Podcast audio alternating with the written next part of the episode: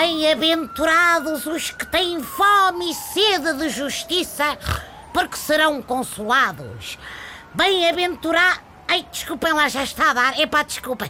Mas é que eu estava aqui a ler umas passagens desta Bíblia que confesso, sorripiei do quarto de hotel onde passei o fim de semana com a minha esponja para ver se encontrava a parte onde está escrito que quando um marido e uma amante se juntam para dar uma carga de pancada numa mulher com uma moca de pregos, a culpa é dela e os homens devem ser absolvidos.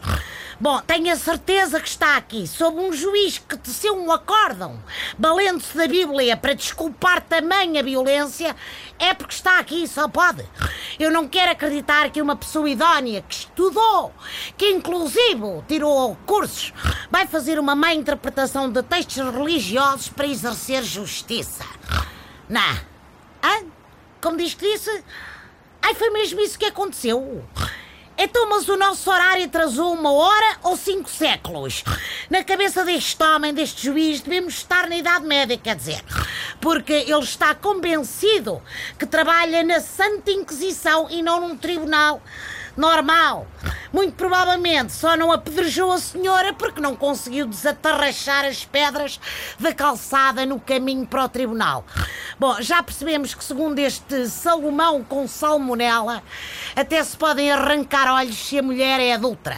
E eu pergunto: e o que é que se faz a um juiz que adultera a própria justiça?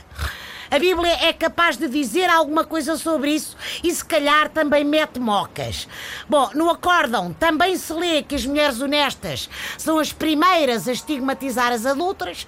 Questiono de novo, e quem estigmatiza as juízas que deixam passar decisões biltres como esta?